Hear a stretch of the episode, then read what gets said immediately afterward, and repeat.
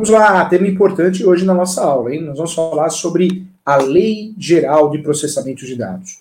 Ah, professor, isso não existe, isso não vai acontecer nunca, isso não é necessário. É sim, gente, é sim. Nós precisamos nos atualizar, principalmente quem atua no mercado imobiliário. Seja o síndico, essa aula é para você. Corretor de imóveis, corretora, síndico, advogado, advogada, é para todos. Não dá para te negar a existência dessa lei, que não é tão nova assim. No Brasil, tudo é muito demorado, moroso. Então, essa lei não vai gerar efeito da noite para o dia. É que nem o uso campeão extrajudicial. Demorou para ter uma certa efetividade. Ainda pequena, mas tem. E é o que vai acontecer com essa lei. Mas nós precisamos estar preparados.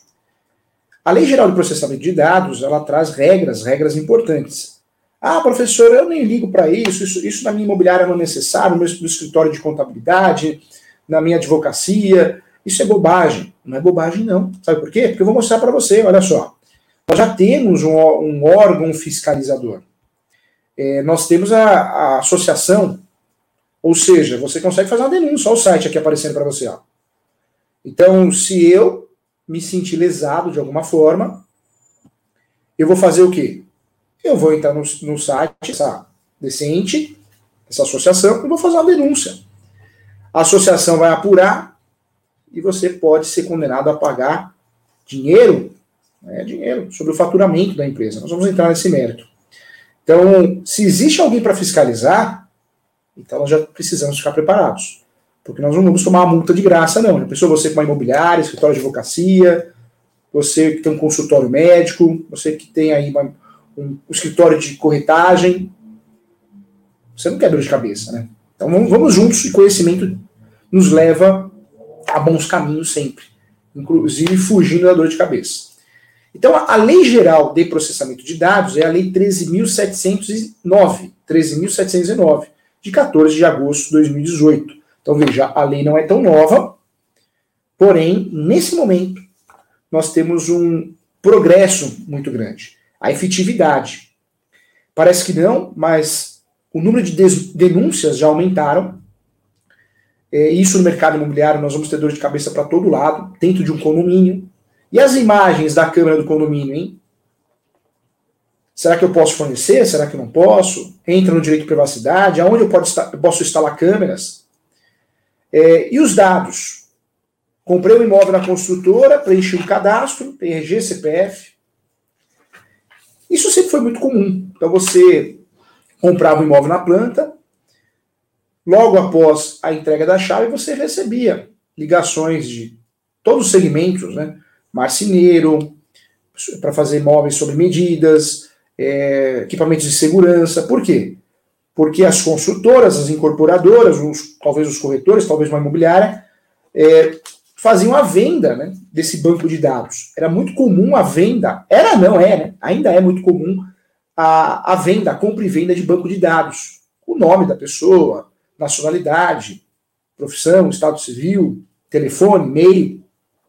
E muitas empresas de publicidade ou um departamento publicitário acabam utilizando isso. Enviando mala direta, e-mails, convites, orçamentos, propostas. O Brasil sempre foi muito desorganizado isso. Com essa lei, nós temos uma mudança importante. A ideia dessa lei vem da Europa correram, infelizmente, muitas fraudes, vendas de dados, hackers tiveram acesso a sistemas. Mas não vamos falar só da Europa, não. No Brasil, recentemente, você sabe disso, o Tribunal de Justiça, o site do Tribunal de Justiça do Rio Grande do Sul foi hackeado. Então, é algo sério, né, gente? Tem, hoje a publicidade, não sei se é o Banco Itaú, é o Banco Itaú que faz uma publicidade em cima disso, né?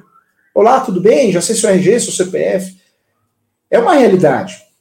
Os nossos dados, dados pessoais, é algo muito sério. Alguém pode falsificar, fazer uma compra e venda falsificada, um financiamento imobiliário, um empréstimo. Então, do jeito que, que estava, não dá mais para ficar. É algo sério, sim, gente. Inclusive, nós já temos uma construtora que foi condenada em primeiro grau a pagar uma indenização para o comprometente comprador. Por quê? Porque o, o casal logo após ter comprado o apartamento, já começaram a receber ligações. ligações de marceneiros, ligações de profissionais, pintura. E quando o casal apertava né, essas empresas, e aí, mas quem te passou meus dados? Ah, um banco de dados que nós tivemos acesso. Só que alguém soltou no meio do caminho, que foi a construtora, a incorporadora que forneceu esses dados. Então o casal ingressou com uma ação, já ganhou uma indenização em primeiro grau, foi condenado, a construtora foi condenada a pagar a indenização. Os fundamentos, é, direito à privacidade, fundamentos constitucionais, mas principalmente a Lei 13.707 de 2018, fundamentando a lei, usando o fundamento da Lei Geral de, é, de, de Proteção de Dados Pessoais, a LGPD. LGPD que a gente, se bobear, a gente é, né? LGPD. Então, o que ocorre hoje? Nós já temos jurisprudência, né, gente? Jurisprudência de uma construtora, uma incorporadora que perdeu a ação. A construtora recorreu, está em segundo grau de discussão, mas isso abre, abre sim brecha, dá espaço para muitos consumidores fazerem denúncias, a associação para fazer denúncia, a reclamação está pronta, está tá em andamento, mostrei o site para você aqui, e dá brecha para processos, ações judiciais. E eu acredito que uma, com essa primeira condenação da construtora, que já tivemos, que já vira jurisprudência, nós vamos ter muitas ações contra imobiliárias, corretores, corretoras, advogados, médicos, contadores, que utilizam dados indevidamente. Então eu peço muita atenção a essa lei, algo sério. Essa lei traz uma nova realidade, a intenção minha aqui é ensinar você passo a passo, e além disso, ela traz uma nova profissão, que eu vou falar já já. Então, mais uma opção de mercado que você tem. Vamos juntos aqui, vamos estudar a lei então. Ó, então, a lei é a 13.709, do dia 14 de agosto de 2018. É a lei que dispõe, é a Lei Geral de Proteção de Dados Pessoais. Então, existe aí a sua vigência. Vale a pena que foi dada uma nova redação, pela Lei 13.853, de 2019. Então já tem aí uma, uma lei dando uma nova redação. Né? No Brasil é muito comum isso, sai uma lei, sai outra para poder criar um aditivo, vamos dizer assim. Mas nós temos várias regras importantes. Vamos lá, vamos nos aprofundar os estudos aqui. Essa lei, artigo 1 ela dispõe, então, sobre o tratamento de dados pessoais, inclusive nos meios digitais por pessoa natural ou pessoa jurídica, de direito público ou privado. Então, primeira regra aqui, quem que tem que respeitar essa lei? Quem que pode ser multado? Quem que pode sofrer uma ação de indenização? Pessoa natural, pessoa física, que é o que nós costumamos falar, e pessoa jurídica, seja pessoa jurídica de direito público ou direito privado. Então, os entes federativos também, Estado, União, município, também devem respeitar essa lei, sob pena de denúncia, reclamação e processo, ações indenizatórias. Essa lei tem o objetivo, então, de proteger os direitos fundamentais de liberdade e de privacidade, principalmente privacidade, é o alicerce dessa lei.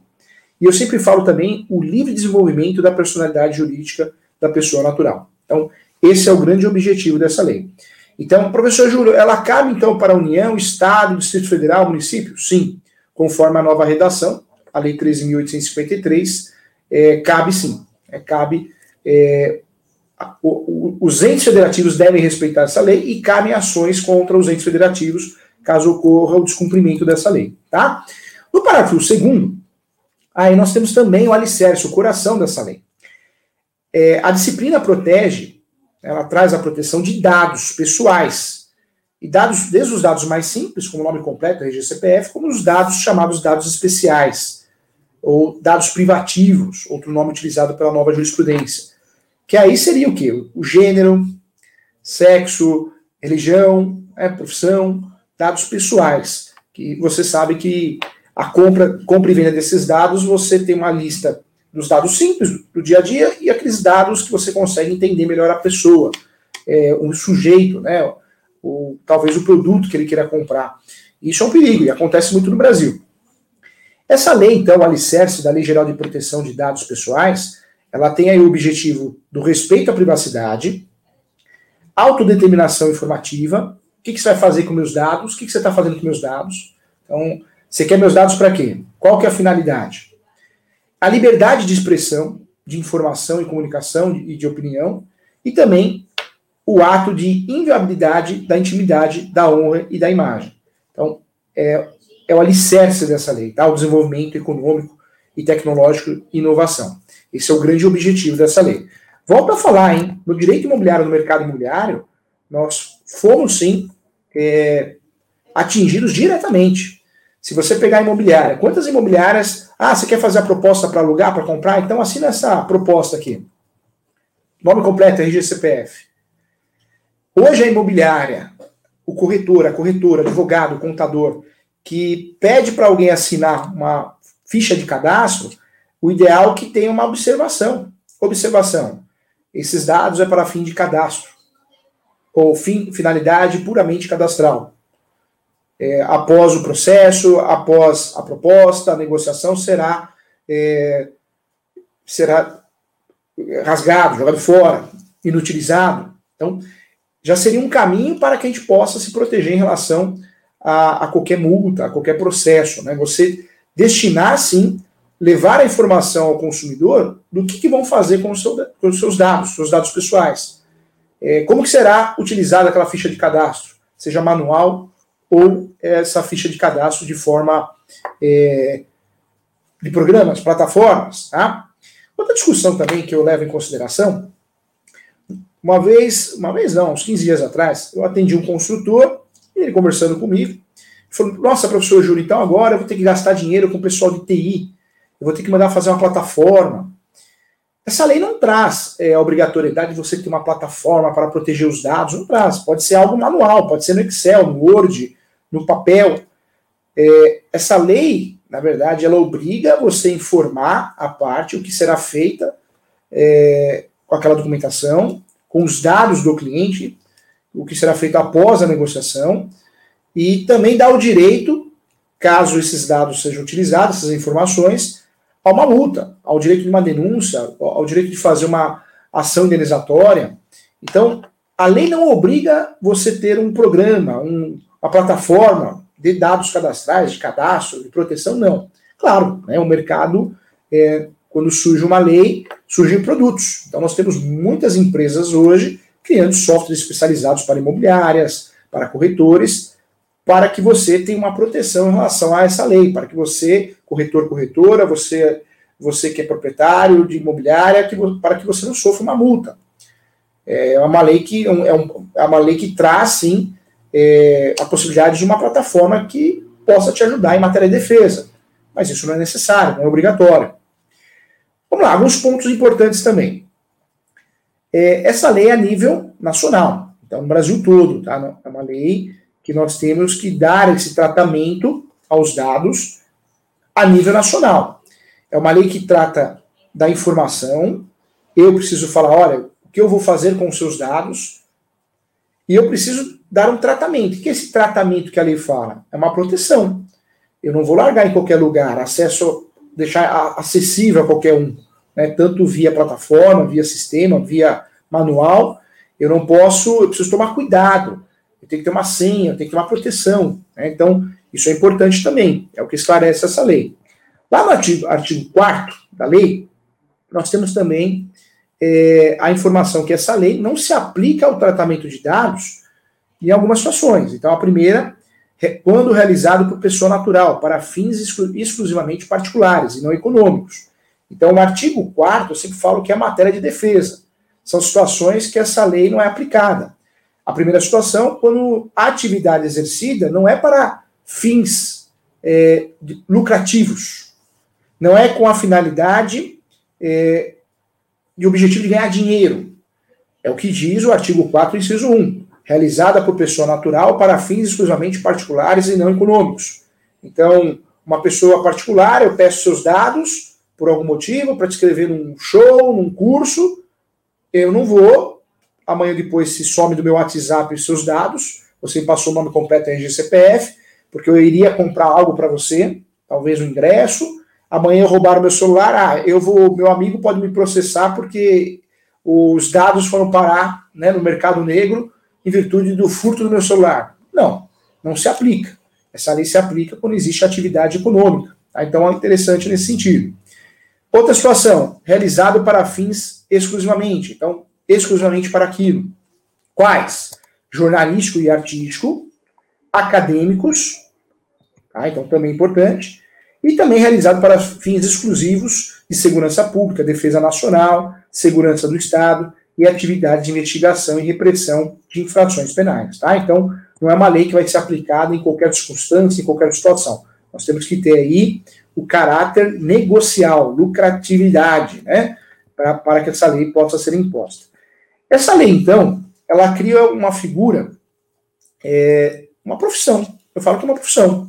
Porque toda empresa, seja terceirizada ou não, vai ter que ter alguém responsável por, por essa captação de dados, por essas informações, pelo tratamento dessas informações. Então, hoje, se você for aí nos vários sites de emprego, uma profissão nova que surge é a profissão do administrador desses dados. Tem um termo utilizado em inglês, mas eu não vou. Eu acho que nós temos que valorizar a língua portuguesa, né? O brasileiro nós temos muito isso, tudo em inglês, não, vamos valorizar. É, esse administrador de dados em português é uma profissão. Se você digitar hoje em vários sites, Cato, ou entre outros sites de empregos, você vai ver que esse profissional é muito bem remunerado.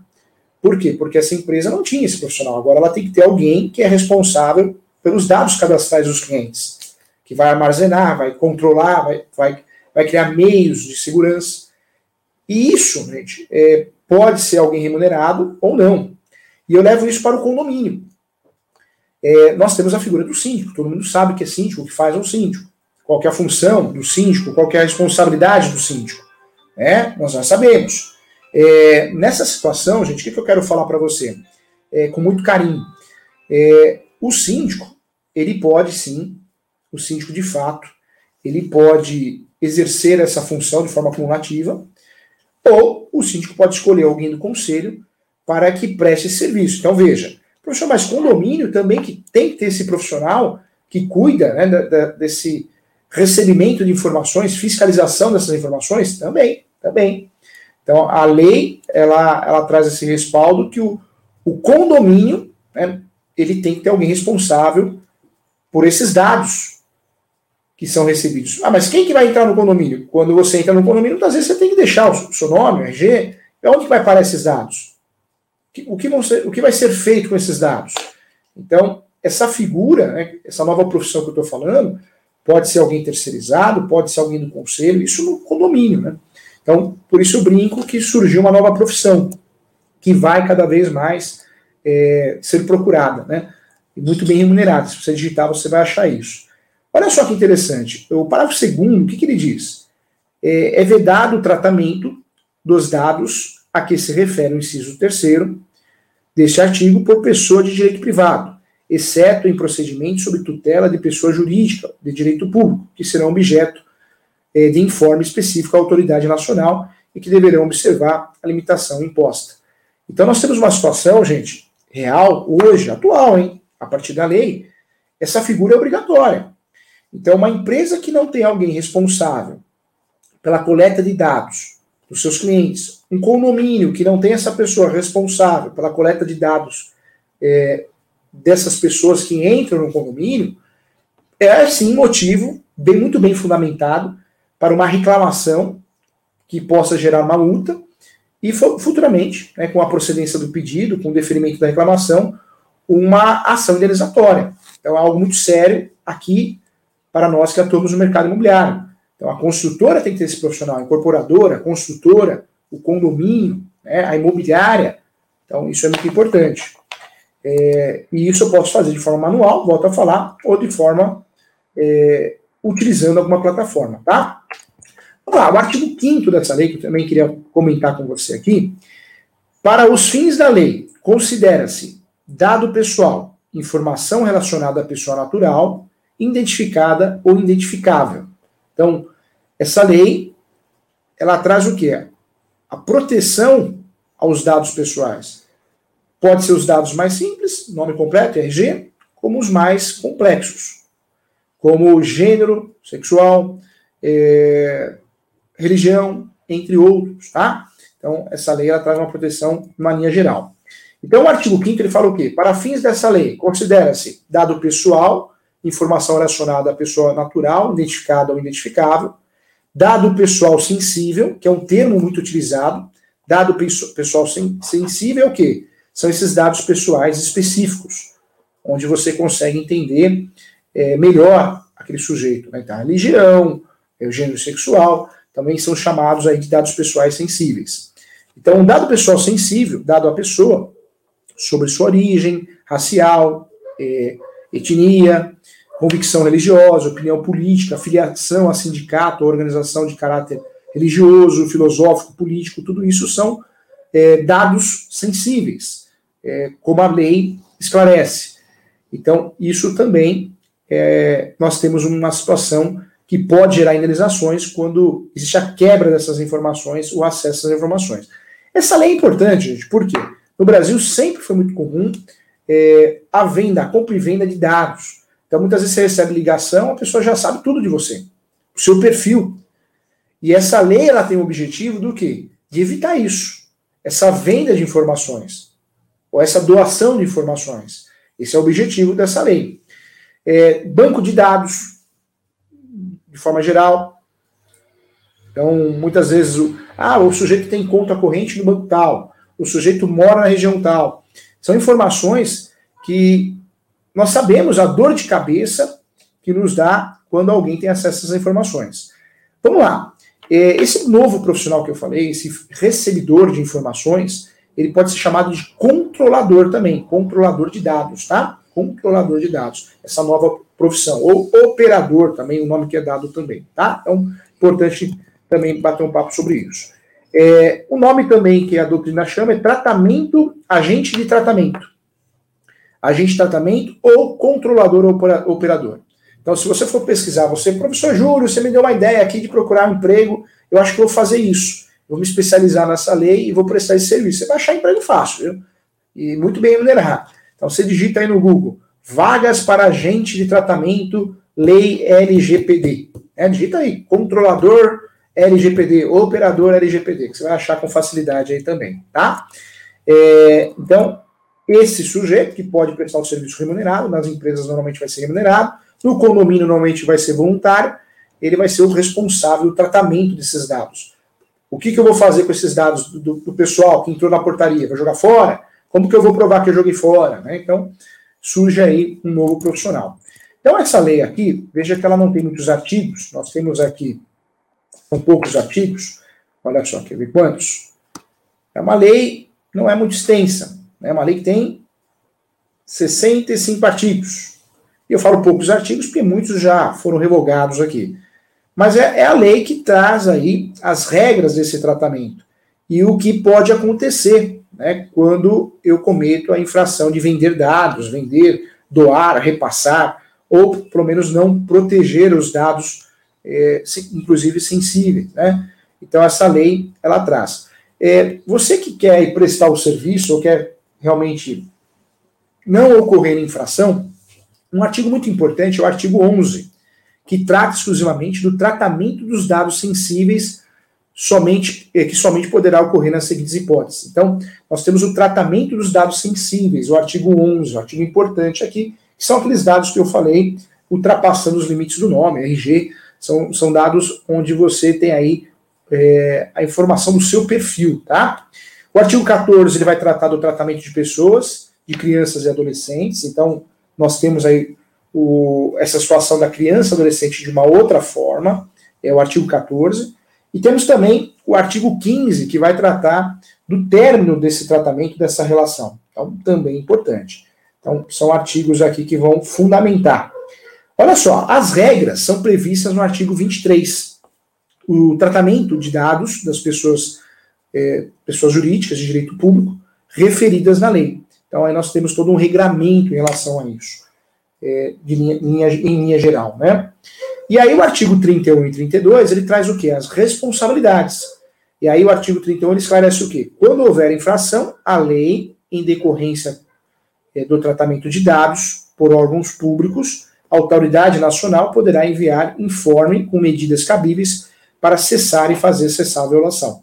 E aí eu volto a falar, hoje nós temos a aplicação de multa pelo órgão e também o fundamento de ações cíveis, né? É, ações que podem gerar indenizações, como o caso da primeira indenização, parece que foram, foi de 30 mil reais ou 40 mil reais. Então, é um fundamento que nós temos aqui.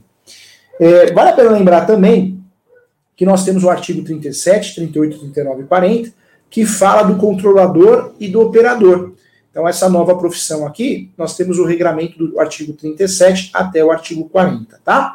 Então é isso. Então, estudamos aqui brevemente a lei, para entender o que é, como funciona. Então, você já sabe que é uma lei para proteger os dados do consumidor.